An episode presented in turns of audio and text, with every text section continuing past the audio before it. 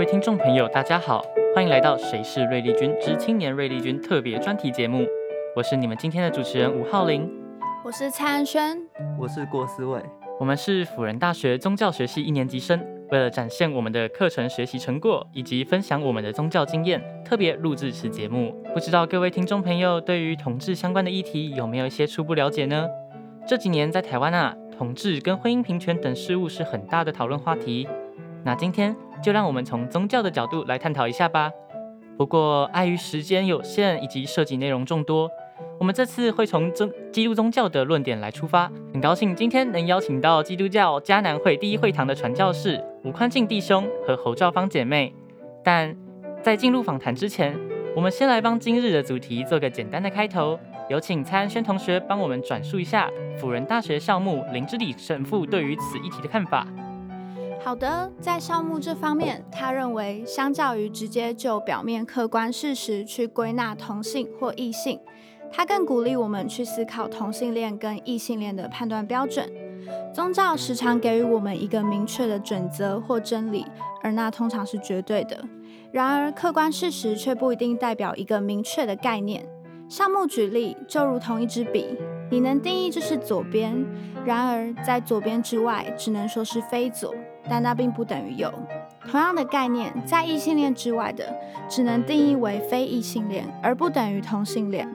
由此可见，这两者之间的边界是很模糊的。就阴阳阴阳两极来看，它们皆可独立存在，但一个完整稳定的状态中，绝对包含两极的融合。因此，或许在表面显现出倾向的某一极端状态之下，也包含反面极端的性质。所以，会不会其实我们每个人身上都存在两种性质，只是理智最后使我们做出了选择呢？项目在最后提到，无论是同性恋或异性恋，最重要的是认清自己的价值跟定位，因为知道你是谁，以及全然的接纳、肯定这样的自己，才是最重要的。当然，对于他人，我们也应该保持一颗宽容而友善的心，尊重每一个人的选择。那谢谢安轩。接下来我们就正式开始喽。两位传教士午安，很荣幸能够邀请你们两个上节目。那先来跟我们的听众朋友们做个简单的自我介绍，如何？是听众大家好，午安，我是侯兆芳姐妹。各位听众大家午安，平安喜乐，我是吴宽进弟兄。谢谢传教士。那接下来我们今天整理了一些问题，在这边也希望两位可以帮我们解惑一下下。首先想请问，从圣经的观点来看，同志或者是所谓的性少数是允许存在的吗？是的，如果以圣经的角度以及基督徒的立场来说，这是没有允许存在的，因为世人都犯了罪，亏缺了神的荣耀，我们都是有罪的，求主赦免。我们是根据了罗马书，也就是第一章二十六节。啊，因此神任凭他们放纵可耻的情欲，他们的女人把顺性的用处变为逆性。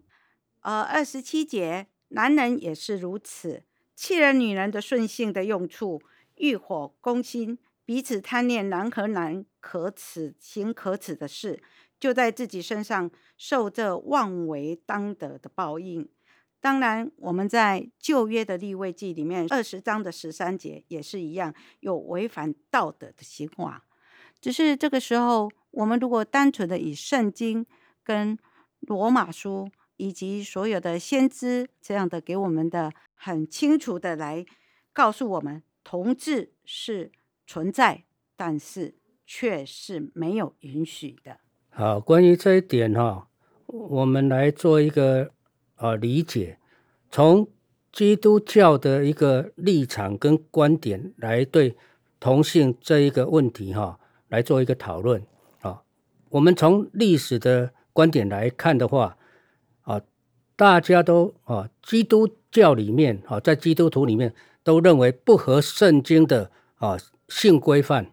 啊，但是在自主神学和同志神学出现之后。产生了不同的神学观点啊，这个是本世纪以来基督教一个很大的争议跟问题之一。关于这个议题，当今现在基督教因派系跟立场的不同，啊，从认同同性之间的交往，啊，或或性行为到家庭的组成，啊，是不合圣经的罪，啊，那到圣经容许这样的行为，并认同同性之议题的立场中，都有不同的立场，啊，这当中应该也有不知道或者对或不对的立场，啊，那我们讲说，啊，支持者他。几乎就是按照罗马书刚刚说的啊，保罗所说的，跟利未记、摩西五经里面所讲的，还有创世纪啊，神创造人啊是一男一女啊，所以在这个观点跟立场上哈，就是会有不同的立场。那至于说是不是允许它的存在啊，依照圣经的角度来看，不管支持或反对哦，都不能把圣经上的经文的字义。当做唯一解释的依据啊，而圣经是否反对同性恋与教会教会是否接纳或排斥同性恋者是完全不同的两件事情。好，在这里我们就要很清楚了，是完全不同的两件事情。我们要知道，信仰的核心价值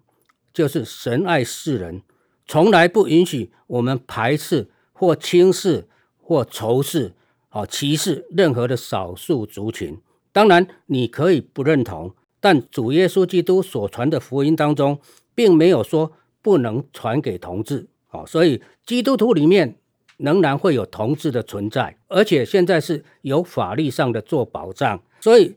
我们不能够说不允许他们来信主耶稣基督。啊，所以信仰告诉我们，让我们知道应成为什么样的一位传福音者。啊，这就是说允许。同志存在的一个啊重要的意义跟精神中心价值。好，谢谢我们的传教士。那您刚刚有提到现在是有法律保障的，那这样子刚好我们也可以衍生出第二个问题了。那请四位来帮忙问一下吧。嗯，那我们想请教一下他们的婚姻和民事结合的关系上。是的，在民法的利益，我觉得那个利益是良善，而且现在是合法的。当然，经过很多的公投，事实上证明，公投是七百万面对到三百万。我们全国基督徒的总人数百分之五到六，全部总数百才两百万。我们如果去掉了啊，没有去投票的，没有投票权的，好，还有同投投同意票的这一些七百万的人民，不是只有基督徒。所以我们要用这样的立场来知道，这个同性恋在历史历代有人的时候就已经存在。我觉得民法的利益是非常的良好的，神爱世人，甚至将他的独生子啊赐给我们，让我们信他的不至灭亡，反得永生。我觉得这是何等良好的利益。我们知道他的存在，他是一个每一个祭祀存在的一个。一个每一个事实，它已经存在了。我们不会因为我们不去听它，它我们就听不到。我们不会因为我们的漠视、轻视，我们甚至于排挤他，他就不会发生，他就会阻止。那同性恋跟异性恋，当然我们粗浅的、明白的知道，他们一样有喜怒哀乐，一样是因喜欢对方而想要。在一起想要结婚，他们想要拥有，他们是一般平民的缴税，他们想要享有一般国民义务性的一个一个权利跟义务。当然，我觉得这样的民法不是完全站在一个基督徒或用圣经的根据来立法，因为多年来从旧约从有人类开始，这个同志的行为事实上是存在的。直到今天，虽然违背了我们的，而且快速的在我们的传统文化以及我们的所有的七百万人民反同的一个意见之下，我们公投的结果之下，我们仍然立法，那就是表示说少数已经受到尊重了。也因此，这个民法的设立，在我们这样多数尊重少数的情况之下，这样的民法也告诉我们。不是说什么都可以，什么人家都同意。你要知道这个背后的民意，你要知道你来到这里啊，就是你是少数，你是被尊重的。在这个当下，你应当你的一切应当是被敞开、被看见的，而不是在这个社会上一直是属于是黑暗，而且是啊是隐匿的。所以我觉得民法的关系以及跟同婚的。啊，同意。我觉得个人认为，这是在保障他们的人权的平等。在我们的信仰上面，哈，圣经中明白的说，啊，不可以拜偶像，除了神以外，不可以有别的神。啊，这对基督徒来说是毫无疑问的。啊，所以在我们基督徒的信仰当中，拜偶像是罪。啊，然后同性的性行为也是罪，这都是圣经上所教导的。可是，在社会当中，哦，在我们普遍的社社会当中，拜偶像是合法的，是受法律所保护的。哦，所以基督徒可以接受他。那为什么啊同性的结合却没有办法在他们自己的信仰中认同呢？所以在社会上，同性也可以受到合啊法律的保护以及合法的权益。啊，虽然同性在信仰中是有罪的啊，但权益仍然应当受到保障，因为。人不能因为自己的自私的信仰就否定、不容许别人在社会上他可以拥有的这个权利啊，否则就沦为限制人自由的宗教，是捆绑人的教条主义啊。所以，我们在这里讲说啊，婚姻跟民事的关系就如同政府他以法律来啊惩罚抽烟、喝酒等等，但并没有禁止这些不好的行为。啊，我们讲的就是说，同性的行为在圣经当中是一个不好的行为啊，但是这乃是为了维护怎么样啊，多数人的权益。所以，同志虽然对健全的家庭、公共卫生啊、健康维护均有不良的影响啊，这是在医学上啊，在社会道德价值观方面，但政府仍然支持他们的权益，享有结婚啊、合组家庭的权益，但是。我们并不要鼓励他们，反而是要怎么样以尊重来尊重他们啊，让他们有选择，以防止同性恋者被歧视啊，被歧视甚至仇视。他们应该有平等的权利啊，就学、就业、就医等等的啊，居住或者说雇聘之合法的权益，但绝不是给予婚姻平权之鼓励啊。所以调调整性向。是大家所期待的，就如医生、政府都劝大家要戒烟、戒酒等影响正正常健康之行为，但这是无法强制啊，而是个人之选择。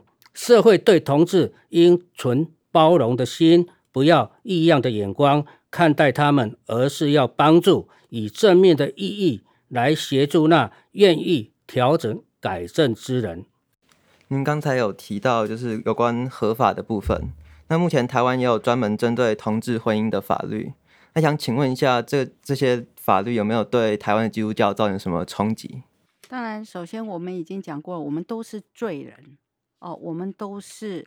都是异性婚跟同性跟同婚跟同志都是一样，因为我们世人都犯了罪，我们真的是需要。主耶稣基督的宝血遮盖，来求他赦免。但是我们首先要认清楚的就是说，啊，耶稣他是为来为了来救赎我们，是要赐下恩典，他是要来医治，他不是要来定罪。在刚才啊，主持人啊开场白里面也讲啊，宗教好像就是一就是一，二就是二，好像二分对立化。我觉得其实那是因为我可以建议。可以从旧约、从新约开始好好的读。宗教不是一个二分法，也不是一个是对错黑白的二分对立法。它是一个有爱的，是一个用爱来包容。因为神是要来爱世人，要来赦免世人的。我们自己都是一个罪人，我们如何去为世人来定罪呢？我们只是要让他明白，耶稣基督。他的宝血，他的遮盖，他的救恩，以及他的医治，这才是我们现在所要传承到地级的一个观念跟概念。哦，所以信仰的价值啊，以及社会上的教导不同，会影响到哦我们下一代的基督徒，因为他们信仰的根基还不够深哦。那我们在这里就是说，即使信仰啊圣经当中不容许基督徒按啊上面的字句经文所说的方式活出基督徒的家庭方式啊，或者说法律上不容许这样的同性婚姻来合法化，但他还是违反法律去做啊，这才是真正在。相信上帝啊！不要说因为啊法律不允许了，然后啊就违反这个法律去做啊。所以虽然我们今天需要考量的啊，不是台湾社会有没有足够的成熟度接受同性婚姻合法化，而应该是说让这个歧视不要一直的发生啊。法律是最低的道德标准啊，而法律就是要阻止这些人继续来歧视。好，不要都自以为是，而不愿听从别人的意见，不尊重别人的权益，只在乎自己的信仰啊，以及自己的逻辑观念啊。若有人能够啊心怀善念，追求神，是否同性恋？你有什么资格去评论呢？啊，圣经明白的说，神愿意万人都来做他的门徒，都得救。同性恋者难道就不能啊来追寻求神，并且得救吗？啊，所以我们说，神爱世人。当然也包括同性恋者，而且每一个信入他的人都能够得救，有神永远的生命，成为神的儿女。哦，所以我今天很高兴的在这说，哦，希望大家都来信仰基督啊！你们都是神的儿女，也是我的弟兄姐妹。那这边也谢谢吴弟兄的回答。那我自己有点小小的疑问啦，如果在你们的生活中真的遇见了同志情侣，而他们要结婚了。那你们以个人方面，或者是以基督徒的立场，你们会愿意去祝福他们吗？是的，我会的，因为我刚刚已经讲过，那个是既存在的一个价值，已经呃一个事实，因为这都每一个个案都是存在，他们是一个活生生的一个人的一个存在的事实，所以我会过去给他祝福，但是在我一个基督徒的信仰里面。我当然是给他用爱跟包容，我来告诉他这是有罪的，我也是一个罪人。哦，所以这并不表示说哦，无论别人做什么，基督徒都该接受，而且啊，不能因为不同的立场就仇视或敌啊歧视别人，因为个人主观意见无法包容与自己观念不同之人，那是违反圣经原则的。哦更不是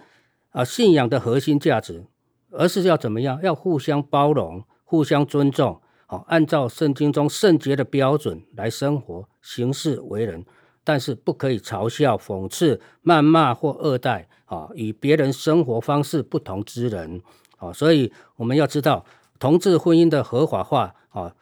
啊，不管是怎么样，我们不要啊。因为过去反对啊，现在反对啊，现如今反对啊，成了压迫、封建、性性歧视、异性恋霸权者啊，反人权的同义词啊，所以我们知道说，我们应该是给同性恋的婚姻要有一个祝福啊，然后衷心的来啊祝福他，然后荣耀归给神。那我们想请问一下，就是基督教对同志基督徒的态度是以什么样子去面对？那我想，我稍微补充一下这个问题的意思好了。嗯，比如说，如果我是一名同志，然后我又是基督徒，那这样子我真的符合基督徒嗯在传统的概概念上面的定义吗？或者说，教会还会接纳我吗？我已经说过了，同性恋和其他的罪一样，当我们接触你们，或你们接触我们，我们必须要以主耶稣基督的怜悯和包容，我们要把主耶稣基督的福音价值核心，他所要传承的宽恕和医治，我们要去认识他。通常同性恋都是比较隐匿的，而是怕去认识、怕去亲近的。其实他应该要感谢赞美主。因为主耶稣说，世人都犯了罪，不是只有同性恋是罪。当然，传递出去的，我们通常都是会以事实的大多数或者传统文化，尤其亚洲的这种宗亲传统传统的种种文化，我们会传递出一种好像用人的思想来去逼迫，要他们认罪同性恋或者诽谤，甚至于啊啊比较激进的这个同性恋者呢，他会去呢诽谤基督耶稣的福音，甚至于因为他们读到的就是说啊，反正圣经都是一再的反对，都是二分法。基督教一定是反对同婚法？不是的，神爱世人，出会的通常会这样的逼迫，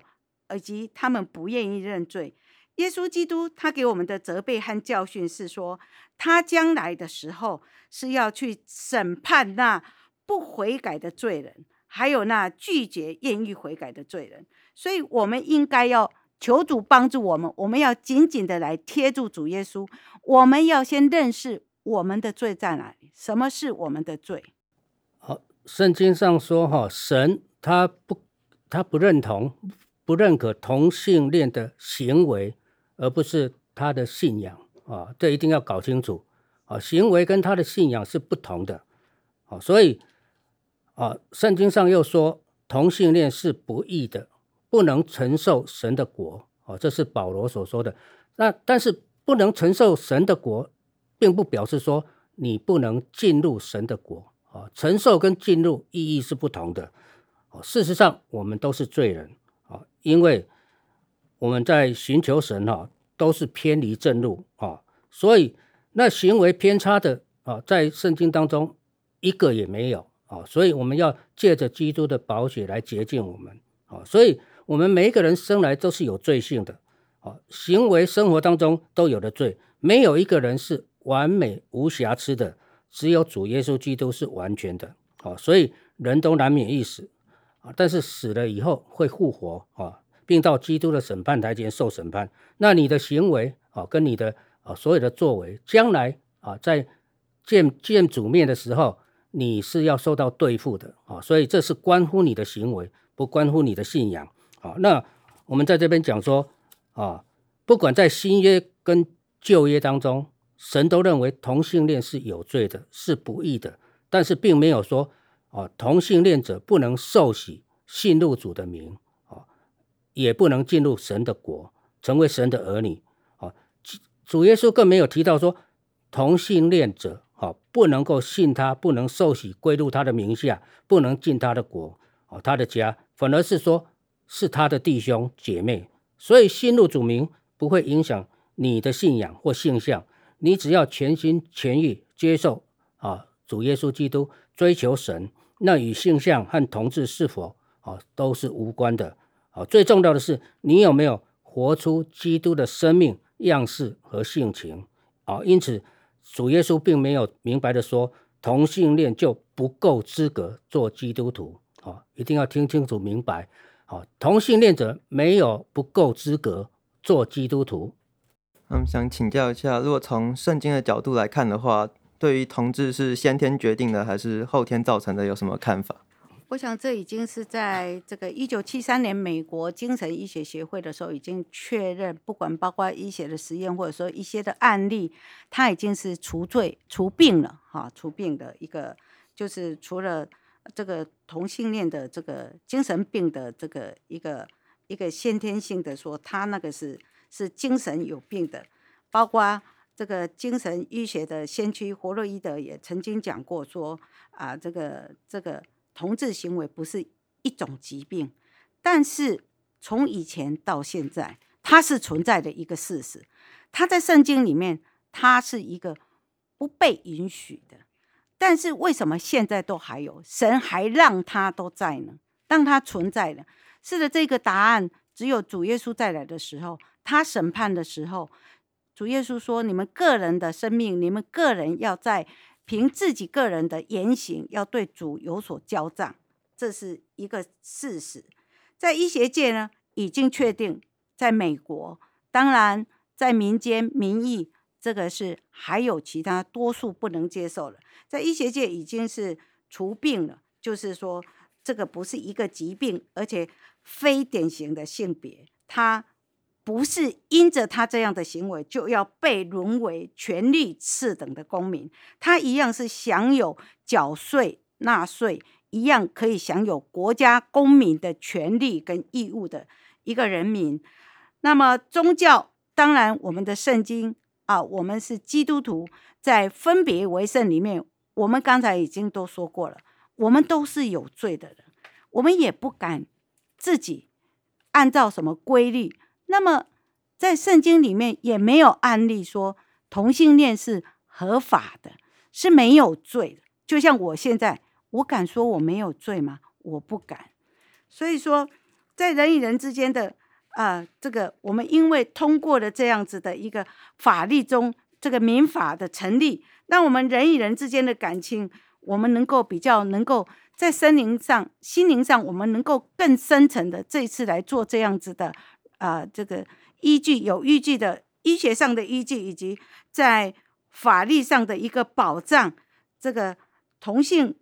平权的被认同。说以一个啊、基督徒的以一个基督徒的立场而言，我觉得这再也不是说它是一个病，再也不是说是必须要用药来给它转化矫治治疗，或者要用精神啊、药物。啊，来给他治病。我想，在这个情形，我是觉得同性恋，他基本上他应该要让自己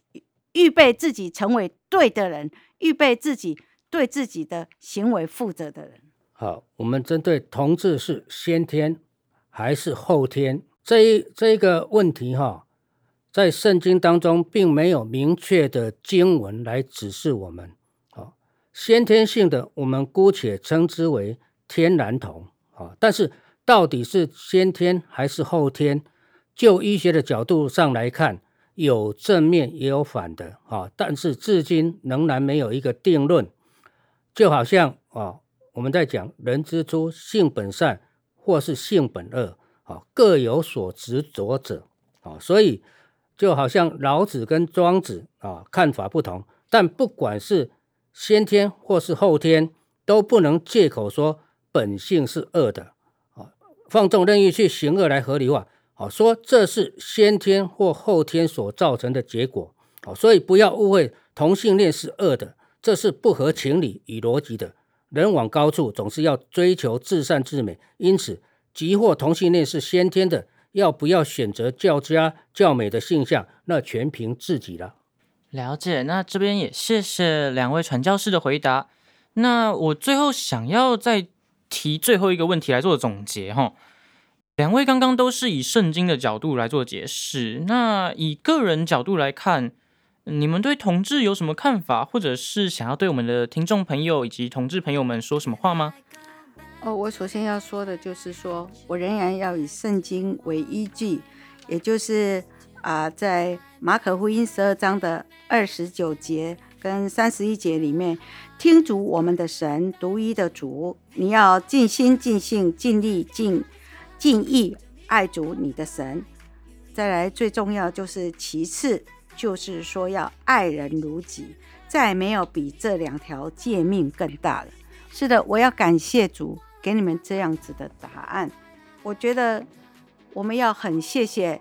因为主告诉我们，基督徒应当是爱人如己，也就是说，我要给同性啊同志有一个一个感谢的，就是，哎，我们今天也因为啊耶稣这样的教导，我们要爱同性如像自己，我们要反观反观自己的立场，同性也要看待基督徒他的啊信仰的一个利利益的良好。所以互相的沟通以及良好的啊这个交通，我觉得这个立场，我希望同志还是啊呃异婚者，我觉得我们都是要互相的要爱人如己的立场来互相的反求以及反思自己。所以，我们今天蒙了神的恩典，我们要因为啊基督耶稣的救赎，我们就可以白白称义。我们不是因为行为。啊，今天在这里我要提醒各位同学哈，我们并没有资格定罪别人啊，我们只有怎么样尊重别人，也尊重自己，都要看别人比自己好。不管你认不认同、赞不赞同啊，你只要啊学习彼此尊重啊，别人的好处，看别人比自己强啊，然后啊，不管在环境上怎么样啊，不管是顺境或者是逆境，我们都要互相勉励啊，互相鼓励啊，互相学习包容，然后尽力使自己脱离罪的辖制。顺服在啊主耶稣基督的名下，成为神的儿女，时时以基督为荣。啊，感谢神赐给我们这样的一个啊福分，让我们看别人比自己强啊，并且要谦卑自己，把谦卑啊放在心里啊，愿谦卑的人有福了。